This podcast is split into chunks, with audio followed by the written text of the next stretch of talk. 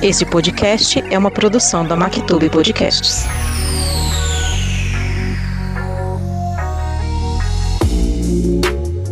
Em tese, vamos falar sobre amor nesse episódio. Mas não amor genérico, tá? É um amor de instinto, amor pela vida. É amor de mãe mesmo.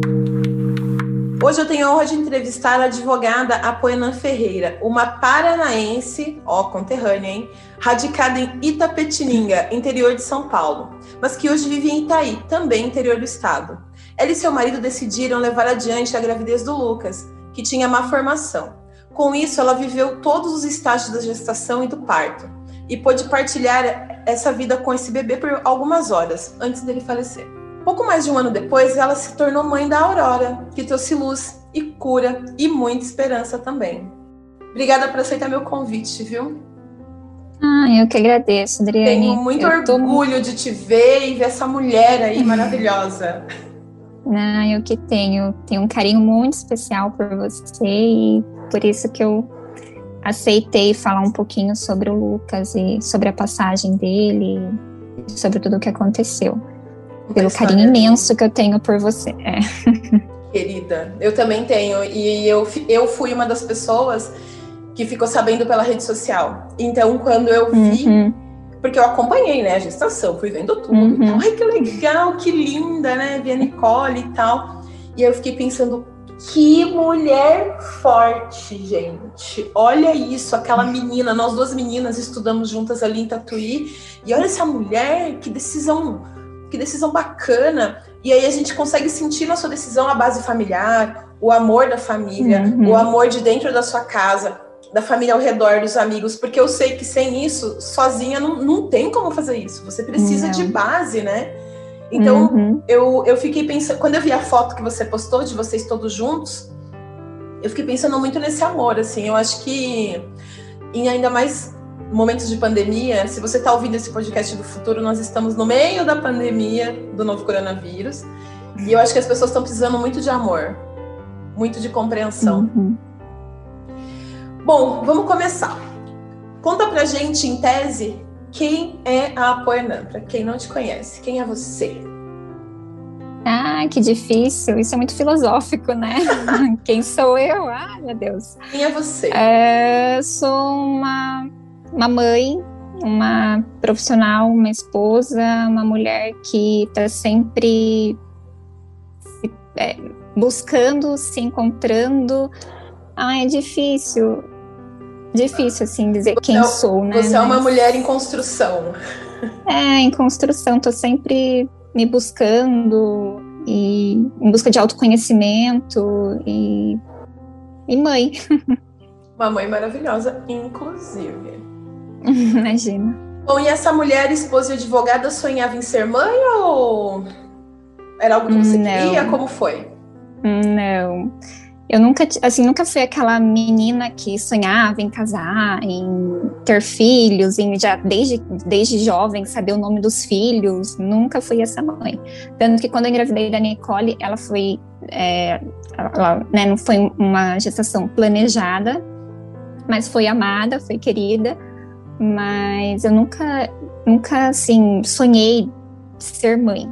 Né? A maternidade entrou, me revolucionou. Eu sou uma poena antes e depois da maternidade. A Nicole já me, já me revolucionou, assim, já me, né, me transformou. E cada, cada gestação, cada filho de uma forma, né? A gente está sempre num momento diferente, né? Você nunca é a mesma sempre, né? E, e é isso. Bom, já que você é uma mulher em construção, faz todo sentido, inclusive. Bom, você falou que não esperava é, engravidar da Nicole. E como é que foi essa descoberta? Não. A Ni foi uma surpresa. Eu lembro que a gente tinha um ano e pouquinho de, de casados e ela não foi planejada. Mas assim, quando eu descobri, a gente ficou muito, muito, muito feliz e primeiro filho, então é, é, aquela maternidade ainda romantizada, né? Até pelos meus ensaios dá para ver que era meio princesa, assim, aquela coisa, né? Bem diferente depois da maternidade mais real, assim, né? A gente romantiza bastante no primeiro filho. Eu acho que isso é natural. Uhum. E foi tranquila a gravidez dela? Foi, foi muito tranquila da Nicole, super tranquila. Todas as minhas gestações foram muito tranquilas, assim, bem saudáveis, nunca tive nenhuma intercorrência. Bom, e o nascimento dela foi tudo tranquilo, e depois de quanto tempo foi. que você descobriu que você estava grávida de novo? Foi depois de três anos. Três, é, três anos. A Anitta estava com três quando descobriu o Lucas, que também não foi planejado, também foi surpresa. E como é que foi?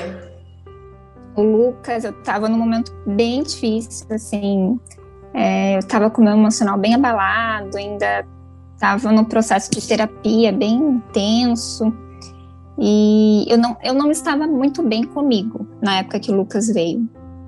Eu tava, assim, cheia de interrogações, e, e ele veio, e quando eu descobri a gestação dele, foi, assim, muito surpresa, porque a primeira gestação é, é diferente a sensação, né? É um desconhecido, assim. E aí, Lucas, eu falava, meu Deus, agora eu já, já sei como que é, né? E, e ser mãe de novo sem, né? Sem planejar de certa forma. De novo, me pegou bem de surpresa. Então, no, no, assim, logo que eu descobri que eu estava grávida dele, eu fiquei. É...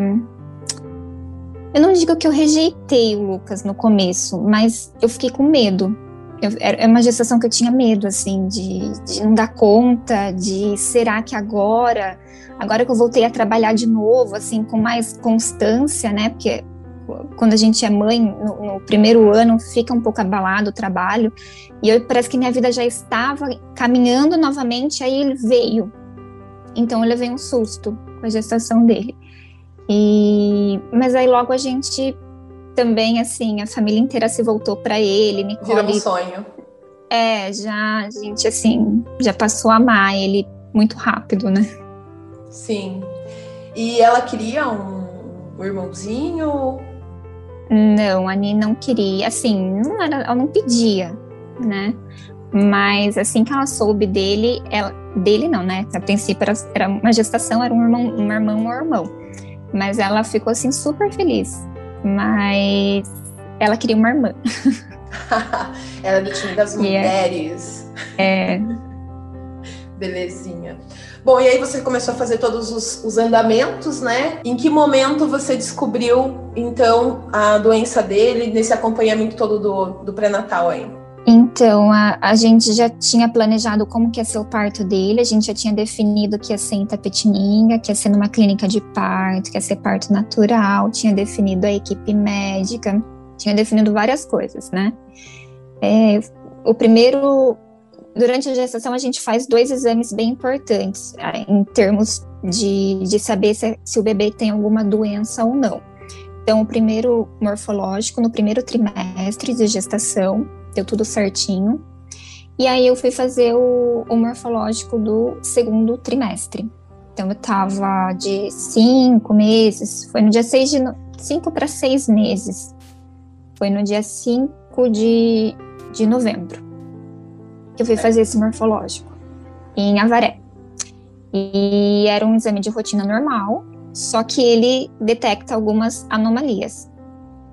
E e de imediato, assim, o doutor Renato já começou a ficar nervoso, começou a demorar muito o exame, e ele dizia que ele não conseguia ver líquido amniótico, que não tinha líquido, e, e que ele não conseguia ver o bebê, que a imagem estava ruim. Aí ele perguntava, ele perguntou várias vezes se eu havia perdido líquido, e eu falava que não, que que estava normal, que eu não tinha nada, que eu não sentia nada, que eu não sentia e todos dor. ficando tensos ali. É, naquele clima de o que está acontecendo. Ele estava visivelmente nervoso, só que em todo momento ele foi muito respeitoso.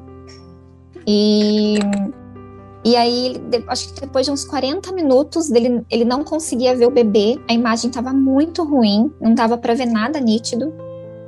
Ele ele assim, no finalzinho ele falou, olha, eu, eu, assim, eu tenho, é, eu não posso fechar um diagnóstico, mas eu acho que ele tem uma síndrome no, no, nos rins, né, que os rins dele não estão funcionando direito, E, mas eu preciso ver num aparelho melhor, porque esse, talvez esse, assim, talvez a culpa seja do aparelho, né? Talvez o aparelho que não, não, não esteja com muita uma visibilidade boa. Então a gente foi para o hospital, para o hospital não, para o laboratório da Unimed, onde tinha um outro aparelho que ele falou que a visibilidade era melhor. A gente saiu da clínica e foi para lá. Nisso, eu já conversei com a obstetra e falei, doutora, o doutor Renato tá com dúvida, ele não tá conseguindo ver o bebê, eu tô sem líquido, ele acha que é Potter, é, Potter 2, e o que é isso, né? Assim, o que que a gente faz, o, o como que é? Nunca tinha ouvido falar, né? Não, nunca tinha ouvido falar e a gente só pensava assim: tem que ter alguma coisa, tem que ter algum tratamento, alguma coisa para ser feita. E aí nós fomos para a Unimed, aí eu liguei, eu mandei essa mensagem, ela falou isso e a gente ficou assim meio, né, meio perdido, meio sem saber o, que estava acontecendo.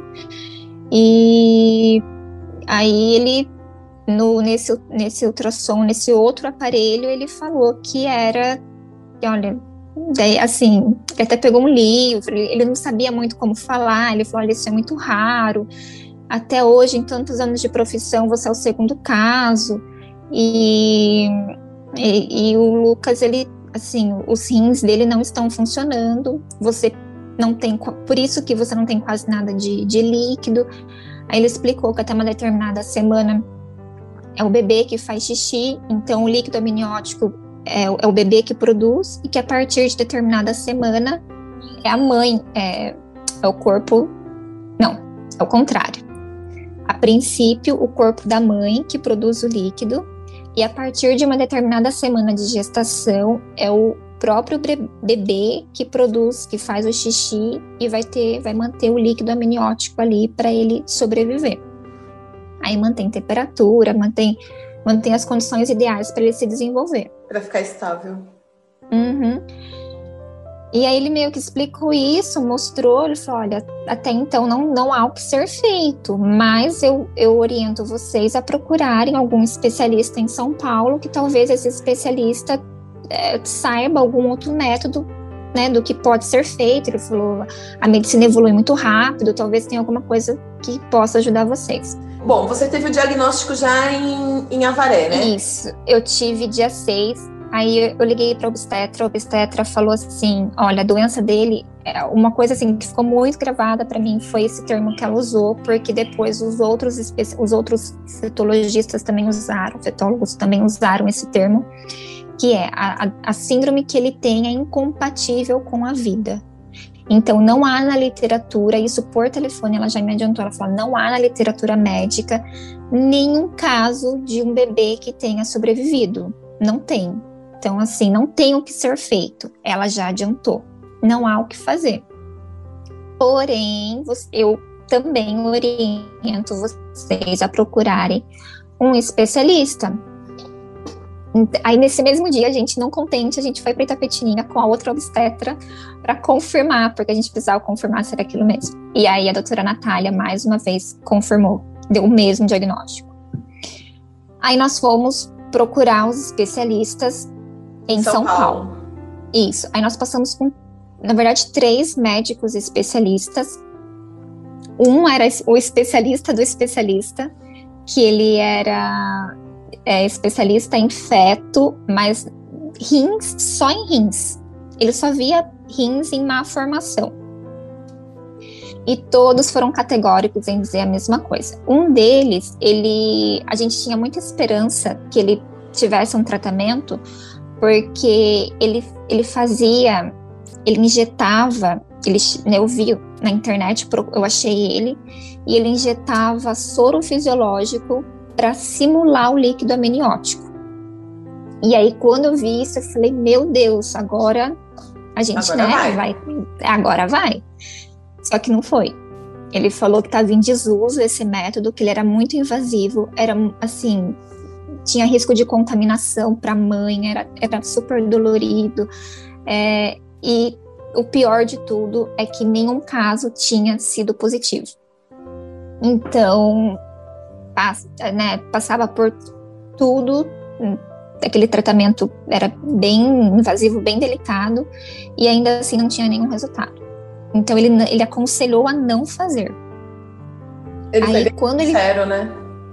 Foi, foi muito sincero, muito sincero, porque era particular, então se ele quisesse somente, né, é, monetizar, ele poderia ter, ter feito. E aí, só que nisso, é, quando a gente soube que era incompatível com a vida, que não havia o que ser feito e que era irreversível, eu com o Eduardo, é, o médico, os médicos eles davam duas opções para gente, que a gente poderia interromper naquele momento, porque quanto antes fosse feita a interrupção, mais fácil seria, porque o bebê era menor, ou a gente poderia seguir e levar a gestação a termo, é, considerando todos os riscos que, que envolvem uma gestação. E até eles diziam assim: é, a gente sempre tenta preservar a vida da mãe. Então a gente pensa sempre na sua saúde e talvez interromper seja a melhor opção, porque a gente preserva a sua saúde e não, não fica exposto aos riscos de uma gestação. E a primeiro momento a gente falou assim: ah, vamos interromper, porque é irreversível, não tem o que ser feito. E, e, e, tinha muito aquela sensação de se, se a gente interromper, a dor vai acabar, o sofrimento vai acabar, tudo vai acabar. E a vida né? vai Como seguir se tirasse, e a gente não vai mais pensar vida, nisso. Isso, esse pesadelo vai acabar e, e tudo isso nunca vai, nunca vai ter existido, né? Então era mais ou menos isso que tinha no fundo a interrupção, esse aborto, né? E como é que Legalizado. foi contar isso para a família? A então, decisão. a princípio, a, a, primeira pessoa que a gente contou foi para minha mãe, porque a minha mãe ficava com, com a minha menina, né? Então a gente contou primeiro para minha mãe e, e para o meu padrasto, e depois a gente contou para minha sogra e para o meu sogro. E todos assim, eles sempre nunca disseram nada, assim, eles sempre foram muito acolhedores, nunca nunca ninguém falou nada assim, nossa, da família, né? Nenhuma pessoa da família, nenhum amigo muito próximo disse: não interrompa, não faça isso eles sempre ouviram e falaram assim: o que vocês decidirem, a gente vai apoiar. Maravilhoso. Então, é, você, vocês querem interromper, então a gente está com vocês. Tanto que a gente começou, a gente iniciou o processo de interrupção da gestação pelo Hospital das Clínicas, todo, todo, todo o procedimento, assim, é, a gente, a gente chegou a passar com assistente social, a gente passava, pass, passamos com psicólogo, e aí a gente tinha que passar com dois médicos, porque tinha que ter parecer de dois médicos para fazer o pedido judicial. E aí foi nesse interim que a gente desistiu. Porque daí vocês descobriram a verdade sobre o que é interromper uma gravidez assistida. O que seria esse aborto, entre aspas, né? Uhum. Porque... E, e conta para quem está ouvindo como é que funciona isso na prática. Então, aí nós perguntamos para o médico do Hospital das Clínicas como que seria essa interrupção. E aí ele falou que eles injetariam uma, um líquido no coraçãozinho dele então seria uma agulha que agora eu não lembro o que é, se é potássio, mas eu sei que esse líquido aceleraria o coração do Lucas e ele infartaria, né? Isso causaria um infarto e ele morreria dentro da dentro da minha barriga, né? E aí ele já morto, o próprio corpo tende a expulsar quando o bebê morre. E aí eu entraria em trabalho de parto. Com quanto e tempo aí, quando... de vida ele estava? Ele estava com cerca de isso entre 25, eu descobri com 25 semanas. Então, mas acho que durou umas duas semanas esse procedimento todo de a gente ir para São Paulo, marcar, ir no hospital. Então, ele tinha menos de 30 semanas. E, e aí, quando ele falou isso, eu com o Eduardo, nós assim, a gente ficou muito assustado. Porque na minha, assim, na minha concepção, é, eu, eu, eles, eu, eu seria induzida ao parto natural. Então, eles né, aplicariam um remédio na minha veia e eu entraria em trabalho de parto e ele nasceria vivo. E aí, quando eu descobri que ele nasceria morto, aí isso mexeu muito comigo e mexeu muito com o Eduardo também. E aí que a gente passou a não aceitar a forma com que isso seria e juntos a gente isso assim, sempre muita sintonia eu com ele, sabe? O que um pensava, o outro também pensava. Nunca ninguém teve que, que é, tentar convencer. convencer o outro a mudar de ideia. Não, a gente estava sempre em sintonia. Ah, vamos fazer isso, vamos fazer. E aí nós dois juntos também decidimos que a gente que a gente seguiria com, com a gestação e que ele iria ficar com a gente o tempo que ele que ele decidisse. E foi aí que você decidiu, eu vou ter, eu vou continuar minha gestação como a gente planejou. E você continuou. Sim. E você sim. fez inclusive um ensaio, né?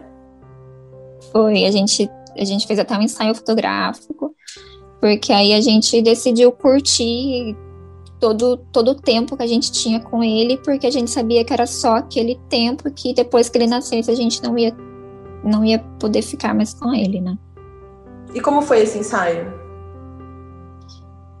Ah, foi bem especial, porque foi bem no finalzinho da gestação. Eu já havia conversado com a fotógrafa, que é a querida Clau, para fazer antes de saber da doença. Então, a gente já ia fazer um ensaio. E aí, em novembro, eu descobri, a gente ficou novembro e dezembro correndo com o médico, indo para São Paulo. Aí chegou no comecinho de janeiro, eu falei, minha nossa, não marquei, não marquei um Quase passou. Quase passou. Aí que a gente marcou para o final de janeiro. E eu lembro que a gente marcou no último final de semana de janeiro. E um ou dois dias depois ele nasceu. E como é que foi contar para sua filha a respeito de tudo isso? Porque eu vi que você, que a consciência do Lucas e de tudo que envolvia ele não era só sua e do seu marido, era dela também, né? Então, na verdade, a gente não contou, né? Ela vivenciou a cada minuto de sofrimento, ela vivenciou, porque no dia do ultrassom ela estava com a gente. Então, tudo que nós ouvimos, ela também ouviu. E ela entendeu, e eu lembro que quando a gente saiu do Dr. Renato e a gente entrou no carro, é, a gente começou a chorar, porque não tinha o que ser feito, né? E ela também começou a chorar, porque ela entendeu que ela não ia, assim, entendeu da forma dela, né? Claro. Que ela não ia ter mais o irmão. Nossa, uhum. que menina especial, né? Nossa, é. sua filha é muito especial. Que linda. Belezinha. E ela participou com o ensaio, junto. né? Foi em família o ensaio. Participou. E eu queria comentar, gente, que as fotos é, vão estar tá lá no Instagram e no Facebook do podcast para vocês verem, tá? Porque é a coisa mais fofa. Preciso partilhar com vocês isso. E ela participou, né? Participou, ela participou. A gente tentou incluir ela em tudo. E aí no parto a gente também pediu autorização do hospital para que ela pudesse entrar, porque criança eles não deixam, né, no, na regra, via de regra. E quando o Lucas nasceu, ela, ela pôde também ficar com ele, ver ele, só que ela, ela só, a vontade dela tão grande de ver, de, de pegar, ela não, ela não conseguiu pegar ele. Ela Mas ela estava junto. Na hora. Mas estava. Uhum. Bom, vamos para esse trabalho de parto. Você estava em casa, né? Imagino eu. E aí, como é que aconteceu tudo isso? Então, eu não tinha líquido. Como eu não tinha líquido amniótico, as contrações eram, foram bem mais fortes, porque é, é como se eu sentisse todo o impacto, né? Então, todo o impacto dele era seco, digamos assim.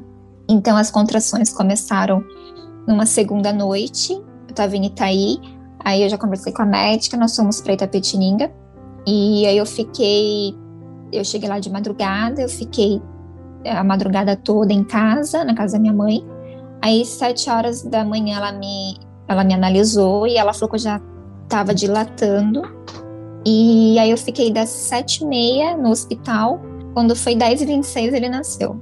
Mas assim, foi bem intenso, bem intenso. As dores foram bem fortes. Mas ele nasceu sem anestesia, apesar de eu ter implorado três vezes para a médica. É, e por que você ela... não tomou anestesia? Então, aí a, a, a, terceira vez que eu pedi, que eu falei, eu não tô aguentando, não vou aguentar, não vou aguentar, tá doendo muito. Aí ela falou, olha, se você tomar anestesia, eu não posso te dar alta antes de 24 horas. E eu queria ter alta logo, porque eu queria ficar com a Nicole, né, que eu tava longe dela, e eu queria ver ele também depois, né, no meu velório. Então, e... aí eu não tomei. Você aguentou firme para poder viver o que você aí, planejou até o final. É, foi. Vai sem anestesia mesmo. Nossa, e aí, Deus, que deve ter sido difícil. E aí ele ficou com a gente das 10h26 às 11h40 da manhã. Um pouquinho mais de uma hora. E vocês conseguiram uhum. todos pegar, olhar para ele, sentir o cheirinho? Foi. Tiraram foi, foto? Foi assim, sim, foi, foi muito respeitoso. É, eu falo que a gestação do Lucas é, é, o, é o parto que eu, que eu desejo para todas as mães, assim, porque foi muito, muito, muito respeitoso. Ele, meu marido cortou o cordão, ele veio pro meu colo, é, ele chorou, que a gente achou, a gente não sabia se ele ia chorar ou não. Então e de repente chorou. aquele silêncio na sala e sai aquele choro lindo. É, a pediatra até achou que de repente o pulmão dele tivesse mais desenvolvido, porque a, a má formação dele fazia com que eu não tivesse líquido e eu não tendo líquido, o pulmão dele não não se desenvolveu em razão disso que ele, que ele veio a óbito, né? Porque não, não tinha procedimento, não tinha como fazer para ele respirar depois que ele nascesse. Não, não, tinha, não tinha nada, ele não tinha de onde tirar. E, e aí foi muito respeitoso. Ele ficou com a gente todo o tempo até o último suspirinho dele. A gente trocou ele, é, foi feito tudo, foi feito, foi, foram feitos alguns exames para checar realmente como que estava o pulmão, fim.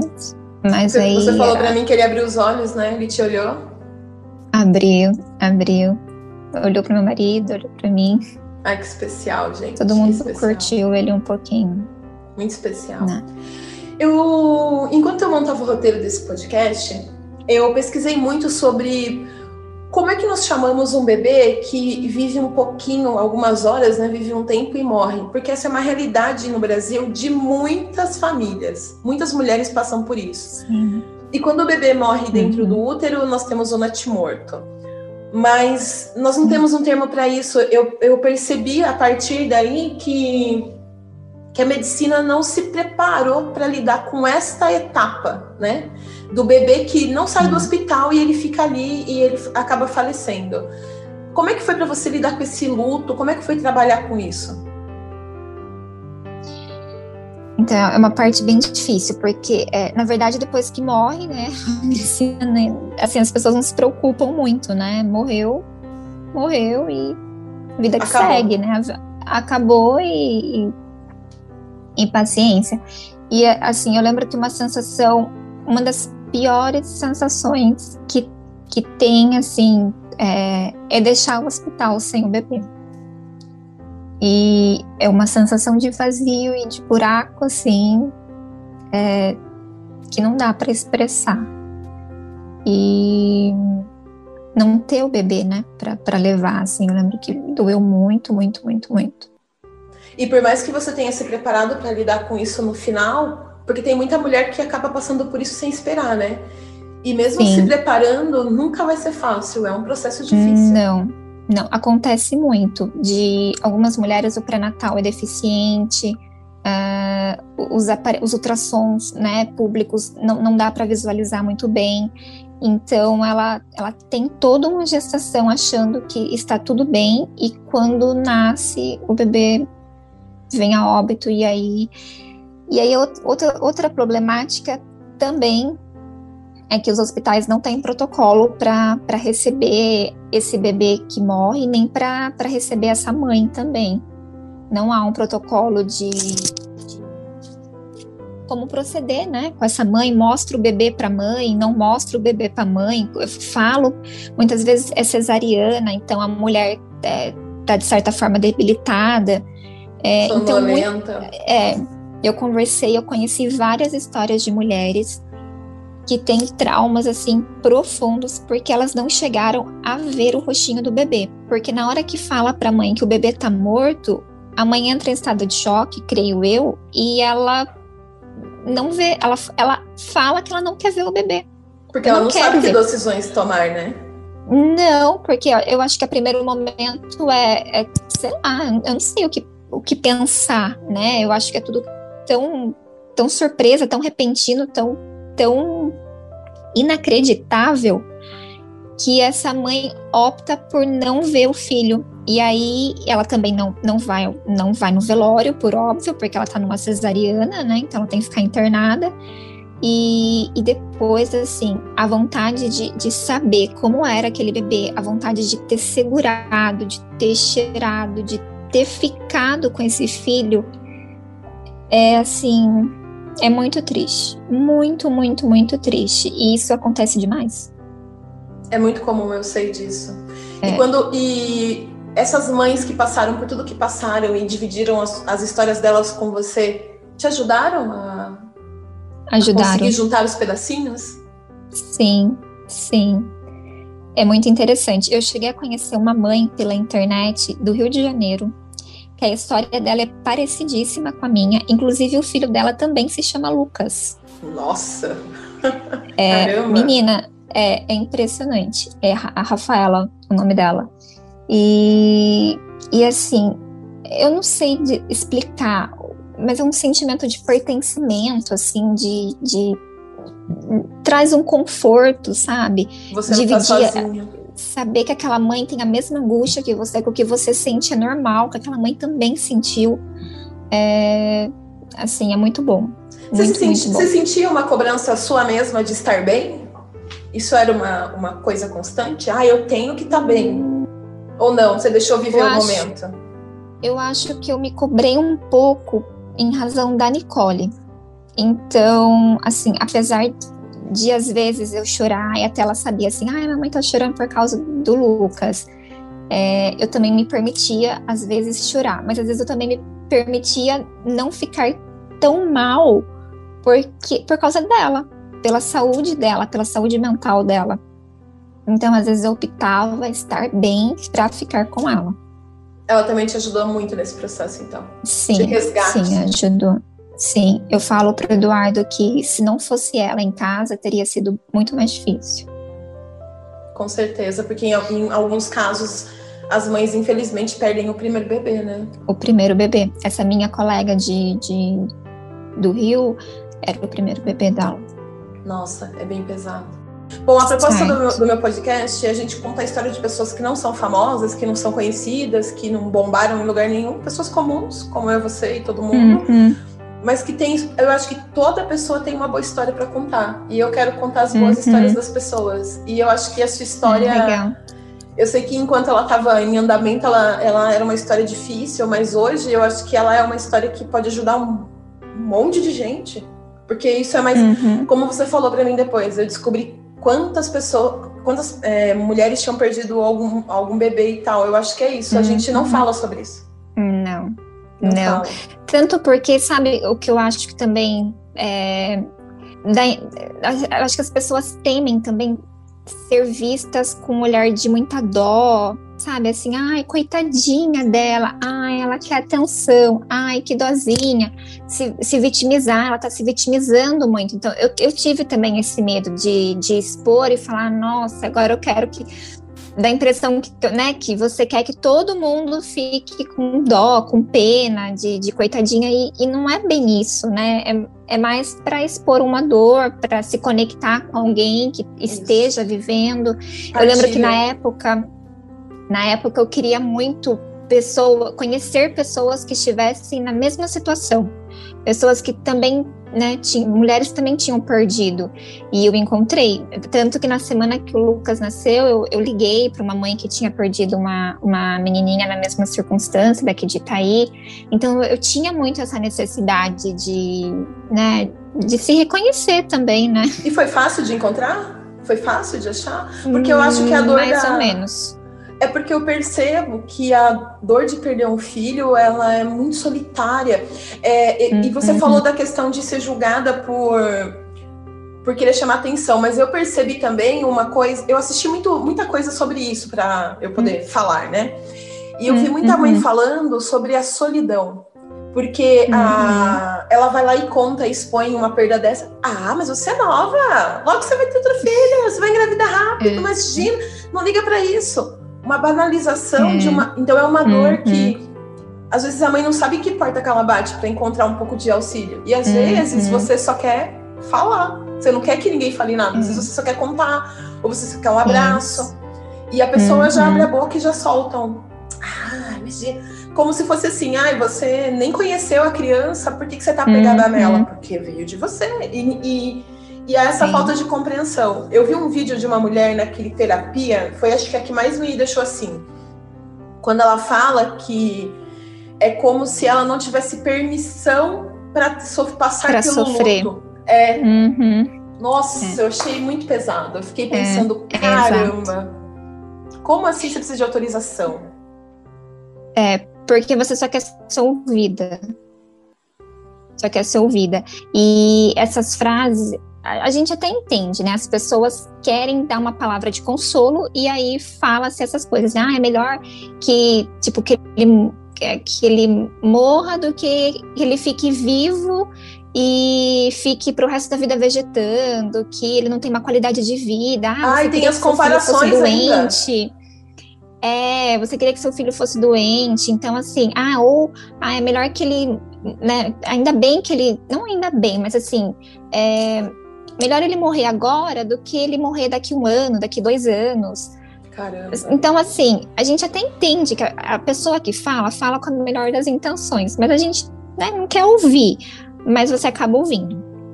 Então é difícil de você saber onde falar, né? Para quem falar. É, eu lembro que durante a gestação eu não falava assim para estranhos, né? Então, quando as pessoas me viam gestante, falavam assim: ai, que belezinha, vai ser um casal. Aí eu falava: é, vai ser um casal, porque assim, você não quer se alongar, que tipo, ai, meu bebê não vai sobreviver. E aí a conversa já ia desvirtuar para outro lado que eu não sabia qual seria. Então, às vezes você acaba nem falando, né? E quando, assim, eu demorei um tempinho para relatar na rede social. Mas eu lembro que chegou um momento que eu tinha que relatar, porque eu já também não queria ficar falando toda hora a mesma coisa, a mesma sabe? Coisa. Então parece que eu me libertei. Quando eu escrevi, e eu lembro que foi bem no finalzinho, acho que foi dia 30 ou dia 31 de dezembro, foi uma libertação para mim. Porque aí vinha as pessoas já um pouco mais preparadas quando vinham, quando me abordavam né? E eu acho que ajudou também. Foi libertador. A internet foi uma uhum. ferramenta muito boa nessa hora. Foi. foi. Interessante. É, para a gente, é, antes de seguir para a parte interessante que é esse bebê arco-íris, porque, gente, essa história tem várias reviravoltas, tem bebê arco-íris encerrar lindamente isso daqui. Eu quero tocar num assunto que eu acho que é importante. Bom, nós falávamos sobre essas mães que às vezes não sentem permissão, né, de sentir esse luto. E também é, vou pensar um estágio antes, da, antes desse parto até. A mãe que, é, ao invés dela estar ali, ela e o marido, ou ela sozinha, né, em alguns casos as mulheres infelizmente não estão com seus companheiros, ao invés dela ter o direito de tomar essa decisão, muitas vezes a sociedade decide que ela tem que tomar decisão por essa mãe, né? e invade essa mãe. E tenta dizer, você tem que ter filho, você não pode, e, e várias outras questões. Você passou por esse processo também ou não? Passei, porque é, um, é, um, assim, é uma decisão muito difícil, é um dilema prosseguir ou não com a gestação, né? Porque eu lembro que uma das médicas diziam assim: é, só vocês sabem qual dor vocês conseguem suportar mais. É, se você consegue suportar mais, prosseguir ou ou interromper. E eu lembro que eu, bem no início, logo no comecinho que a gente descobriu a malformação dele, eu comentei com uma amiga que a gente tinha, né, tinha sabia que o Lucas estava é, com uma malformação, que ele ia vir a óbito, que não tinha o que fazer, que era irreversível, que era incompatível com a vida. E ela, na melhor das intenções, né, com, com a história de vida dela, ela ficou assim, é, ela ficou muito revoltada. E aí ela começou a me fazer várias abordagens que eu não podia abortar, que eu ia matar uma vida, que eu não podia fazer aquilo, que, que era um pecado muito grande, que era uma, né, que tinha enquanto tinha vida, tinha esperança que ele poderia nascer e ficar tudo bem, que poderia acontecer um milagre, que Deus era o médico dos médicos, que que assim, que a literatura não é nada parte do que Deus poderia fazer. E eu lembro que ela, ela começou a falar muito, muito, muito, e aí eu comecei a, a princípio eu respondi, eu falei que não, que a gente tinha decidido e que, né, mas aí chegou uma hora que eu, eu não conseguia mais responder, porque não dava para eu competir o que eu estava sentindo e ainda ter que que né, meio que dá satisfação para ela do que a gente estava fazendo. E aí ela, ela foi a única pessoa que não aceitou. É uma amiga de infância. E ela e aí ela envolveu muita gente. Aí eram mães mandando mensagem para mim no WhatsApp, mostrando que o filho era um milagre, que o filho dela tinha sobrevivido, que o médico falou que não ia sobreviver, mas que o filho dela estava lá, vivo com ela, e que isso também podia acontecer comigo. E padre me ligando, padre fazendo oração. Aí uma mulher quase veio em casa de, de Tapetininga até aqui, porque tinha que fazer oração para mim, Nossa. porque eu não podia fazer aquilo. Então, assim, foi, foi a única pessoa que, que não aceitou, mas que envolveu muitas outras pessoas que eu não conhecia. Chegaram estranhos e, entrando no meio é, da sua dor e tentando mexer ali no meio. É, então eu falo que, que eu, eu não sei se eu já estava no momento de revolta ou se isso ajudou. Mas eu lembro que talvez tenha reforçado, mas foi um momento assim que eu me revoltei bastante contra Deus. E eu, eu assim, eu fiquei até o final da gestação, ou até mais, me perguntando, mas que Deus é esse, né? É, que permite que meu filho tenha essa doença, que isso aconteça com a minha família, porque a minha família, porque eu, porque meu filho, porque com a gente. E então, assim, primeiro eu me culpei, eu, eu achei que eu poderia ter ocasionado essa doença nele. E eu falava, não, eu tenho que ter feito alguma coisa, eu, eu comi alguma coisa, eu fiz alguma coisa. É, eu, não, eu não desejei, né? Então, como eu não tinha desejado a gestação dele, eu falei, nossa, de repente essa minha rejeição, rejeição de mãe, talvez no início é muito forte, isso tenha é, desencadeado essa má formação.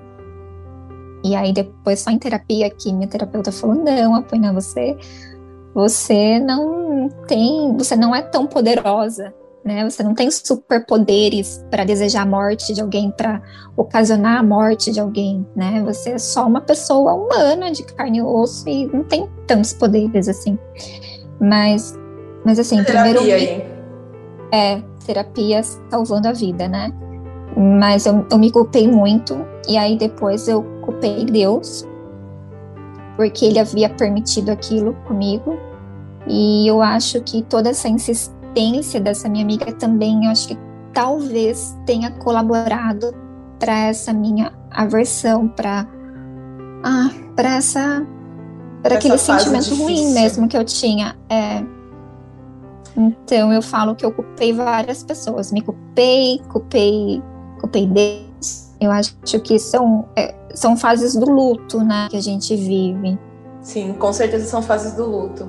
E eu acho que as pessoas, elas nem imaginam o quanto é invasivo. Às vezes a gente pensa que é só a minha opinião, mas nossa, ela pode estragar tanto a vida da outra pessoa e a gente tem que ter mais responsabilidade, né, com aquilo que a gente fala. E até porque naquele momento você ainda não tinha aberto para o mundo o que estava acontecendo. Você estava aguardando para sua família, tentando lidar com com esse revés gigantesco, né? Sim, sim. Bom, e aí, depois de tudo isso, você pensou, bom, é isso, preciso continuar, muita terapia, muito amor dessa família que eu tenho certeza. E aí você descobriu que você estava grávida de novo? Sim. foi, foi menos de um ano, né? Foi menos de um ano. Foi, foi. Foram acho que cerca de nove meses depois. E aí? Logo. Então, durante a gestação do Lucas, eu falava, meu Deus, acho que assim, nunca mais, não nunca mais, mas assim, não podia nem ouvir falar em ficar grávida, né? Loucura total, total, total. Pensar em que a gente poderia passar por tudo de novo, né? A gente não tinha nenhuma segurança de que o bebê viria saudável, então era um risco muito grande também, uma nova gestação. E, mas a Nicole queria demais. A Nicole, acho que uma semana depois que o Lucas nasceu, a Nicole queria uma irmã. Porque ela, irmã, ela sentiu irmã. que era ter um, um, bebê, né? Uma outra criança. É, e, e na cabecinha dela, um outro bebê iria substituir o Lucas, né? A ausência do Lucas em casa. Então ela queria assim, ela pedia demais, pedia demais. E mas assim, para mim e para Eduardo aquilo não estava resolvido e a gente não queria beber. Só que com o passar do tempo, a gente passou a desejar muito, muito, muito, muito, muito um bebê. E aí veio a Aurora. E de repente você descobriu que estava grávida da Aurora. É. E como foi isso? É, Me conta. A sensação de estar de, de tá gestando um novo bebê, assim, foi, foi muito revigorante. Foi. Ah, trouxe muita alegria para nós, né? Muita, muita alegria. E foi um momento de muita felicidade. E quando foi fazer os exames e viu que estava tudo bem? Ah, foi um alívio muito, muito grande, porque a gente tinha muito medo de, de, de acontecer de novo. Primeiro, a gente tinha medo de ser menino de novo, porque inconscientemente, é, se, for, se for menino, a, a, probabilidade, as chances de, de ter uma má formação é maior. Hum. Então, quando a gente soube que era uma menina, aquilo já trouxe um aconchego. E quando nós fizemos o ultrassom morfológico, que foi o exame que descobriu a, a doença do Lucas, e estava tudo bem, assim, foi, foi muito maravilhoso. E aí vocês entraram no carro e choraram de felicidade dessa vez? Sim, dessa vez de felicidade. Nicole estava junto? Tava, tava ah, junto. A gente acha linda como essa família é unida, muito legal. E esse parto, como é que foi? Da Aurora foi um parto a jato. a Aurora tinha pressa de viver, gente. Muita, assim, demais. Ela, ela entrou em trabalho de parto. Eu entrei em trabalho de parto um pouquinho antes também, né, de, da, da data prevista. Não é prematura, mas ela, que com 37, ela já entrei em trabalho de parto. E eu, eu tive contração durante o dia todo a noite toda. E aí de manhã, de, na madrugada da, do dia do dia 21 de julho, era, era umas 6 horas da manhã mais ou menos, eu levantei. E a hora que eu levantei, eu falei para Nora, falei, amor do céu, liga para as meninas porque assim tá, tá doendo muito. Eu, eu senti assim como se ela tivesse muito baixa. Uma sensação de que ela estava nascendo, assim, de que não podia esperar. E aí ele avisou as meninas e a gente foi para a clínica e cheguei lá, estava fechada. Peraí, você saiu, você saiu de Itaí e foi para Itapetininga, né? Para Itapê, isso, na segunda de manhã. Certo. Aí nós, eu fui para a clínica, ela me analisou, eu tava com poucos dedos de dilatação. Aí eu fui para casa da minha mãe, fiquei esperando. Aí não estava progredindo muito a, as contrações. Aí no comecinho da noite, a enfermeira foi até a casa da minha mãe, fez a compultura para acelerar as contrações. E aí elas aceleraram. É uma contração bem forte. E aí a hora que eu levantei da cama, eu senti que estava muito, muito, muito forte. E aí que eu fui para a clínica. E aí eu cheguei, a enfermeira chegou um pouquinho depois, a, a médica não estava lá, nem a pediatra, nem a obstetra, nem a doula, nem a fotógrafa. não tinha ninguém. Você saiu correndo porque chegou o momento e não tinha ninguém lá. Ai, que desespero. Não tinha. Aí cheguei, não tinha ninguém. Aí a...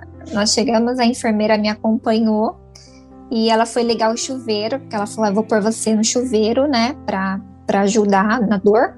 Só que no que ela foi ligar, eu só coloquei, apoiei a mão na, na, na cama e ela nasceu em pé. Ela, eu falei, Gi, ela tá nascendo. Eu tô sentindo ela coroar. Ai, que desespero. Aí ela meio que chamou o Eduardo se ele queria segurar, daí ele ficou meio assim. Ela falou: então liga pra Andréia, liga pra pediatra, liga pra obstetra. E aí quem fez o, assim, quem recebeu ela foi a, a Giovana, e aí ela nasceu só com nós três, comigo, com o pai e com a enfermeira, sem ninguém, sem nenhuma testemunha. Gente, não há imagens deste parto, ó. Não, não tem. Ela nasceu assim muito rápido, muito, muito, muito rápido, escorregando mesmo. Pressa de viver. Demais. E aí, a Aurora é o seu bebê arco-íris? Trouxe vida? Sim, ela é. Ela é o nosso colorido, a nossa vida a nossa alegria da casa, ela é, ela é muito amor. Ela fez nove meses, né? Fez dez. Fez dez meses, agora aqui em maio, que é quando a gente tá gravando. Que linda. E é super tranquila, né? Ela, ela é um amorzinho, muito risonha, uma, uma graça, amorosa. É um, uma fofa. E a Nicole tá feliz com a irmã? Sim, teve um momento de ciúmes dela que eu achei que ela não fosse ter, porque ela queria muito, né? E ela desejou muito a irmã, ela pediu muito a irmã, fez oração para ter irmã, então eu imaginei que ela não fosse. Achei que ela não fosse ter ciúmes, mas ela teve. Mas agora, sim, depois de 10 meses, é, é só amor as duas, assim, uma belezinha. São super Felicidade. Então, ouvindo toda essa sua história, né, eu olho para trás e penso que, apesar da gente sempre questionar Deus, o universo, ou o que quer que cada um acredite, hum. a gente tem que entender que no fim nós, nós temos um destino aí, né? Ele não, o Lucas Sim. não poderia ser de outra mulher que não fosse você, não poderia ter outro destino que não fosse esse. Ele te ensinou muita coisa, né? Sim. E eu, eu, acho que, assim, a gente queria, eu queria muito uma, uma resposta, sabe? Por quê, por quê, por quê? E, e tem coisas que não, não tem muito porquê, né? Elas são como são, tem que ser como ser, como, né? Tem, tem que aceitar como é e tentar extrair o melhor. E, e é isso. E seguir em frente. Uhum. Bom, para a gente encerrar, eu queria que você deixasse uma mensagem para as mães que passam por isso e, e, talvez tenham medo de seguir em frente ou acham que elas não vão conseguir gerar uma nova vida ou até ter uma nova vida para elas mesmas. Uhum.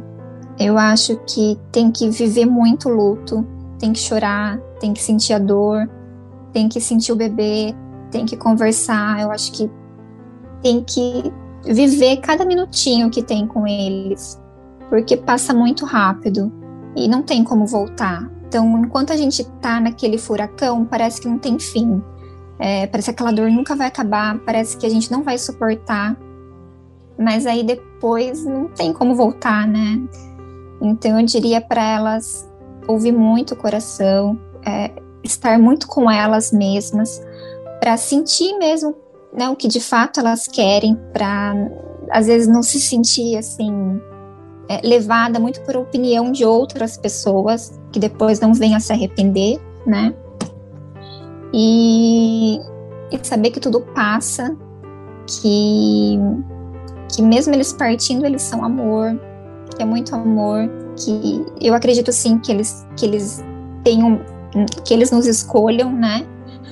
Para crescer, para acrescer nas nossas vidas, para amadurecer, eu acho que é um divisor de águas, a gente amadurece muito e, e que tudo é para o bem, para o bem, para nossa evolução. É, a gente acaba sendo sim pessoas melhores, com tanta dor, né? E, e tudo passa e que no fim vai ficar só amor. É amor, né? Pela vidinha, é, pela vidinha deles. É, tem uma frase que eu ouvia na, na época do luto, né? Durante a gestação, um pouquinho depois, que é, é dor, mas também é amor. Então é muita dor, mas também é muito amor. E eu acho que não tentar fugir, sabe? Eu, eu tentei fugir no começo, mas não, não dá para fugir. Não dá para fugir, não tem como fugir. Aquilo tá acontecendo, não é pesadelo, tá acontecendo. Então eu acho que o, quanto mais você conseguir viver mesmo, eu acho que é mais fácil para conseguir se recuperar depois. Quanto mais a gente foge, mais perdida a gente fica, mais fica difícil e, e negar, né? Eu acho que não negar o sentimento, acolher o sentimento. Tá doendo, é ruim, é ruim. Eu não queria não, eu não queria, não era para acontecer, mas está acontecendo. Então acho que acolher todos os sentimentos de, de raiva, de culpa e aceitar que eu acho que é mais fácil. E fazer terapia. E terapia. terapia tá Ajuda tá salvando sempre. o mundo, gente. Terapia tá salvando hum. o mundo, eu também acho. A Poena foi um prazer imenso que você tenha uhum. me confiado essa missão de contar sua história, ter aceito, me permitido fazer isso. Eu espero que muitas mães ouçam isso aqui. E não só as mães, eu acho que as pessoas que conhecem uma mãe, deve, acho que todo mundo deveria ouvir, para a gente também saber como lidar com elas e entender uma dor que não é nossa, mas que é dor e que a gente tem que abraçar uhum. ela junto, respeitar. Eu acho que vai ser uma, um processo de cura, talvez, para muita gente estar tá ouvindo isso aqui. Então, obrigada, obrigada, obrigada. Ah, eu que agradeço, eu que agradeço o espaço, me ouvir. espero que possa ajudar alguém, né? Uma pessoa que seja, uma mulher que seja, que possa ajudar, que possa chegar e possa ajudar essa mãe. Muito obrigada. O amor é a força mais curativa do mundo. Ele não cura o corpo e a mente, mas também a alma. Oxo. E que conversa incrível, gente. Eu espero que vocês tenham gostado. Por favor, acompanhe nossas redes sociais, arroba em tese. Nós vamos trazer muitas histórias bacanas lá, interessantes, que vão enriquecer nossa alma aí. Até a próxima!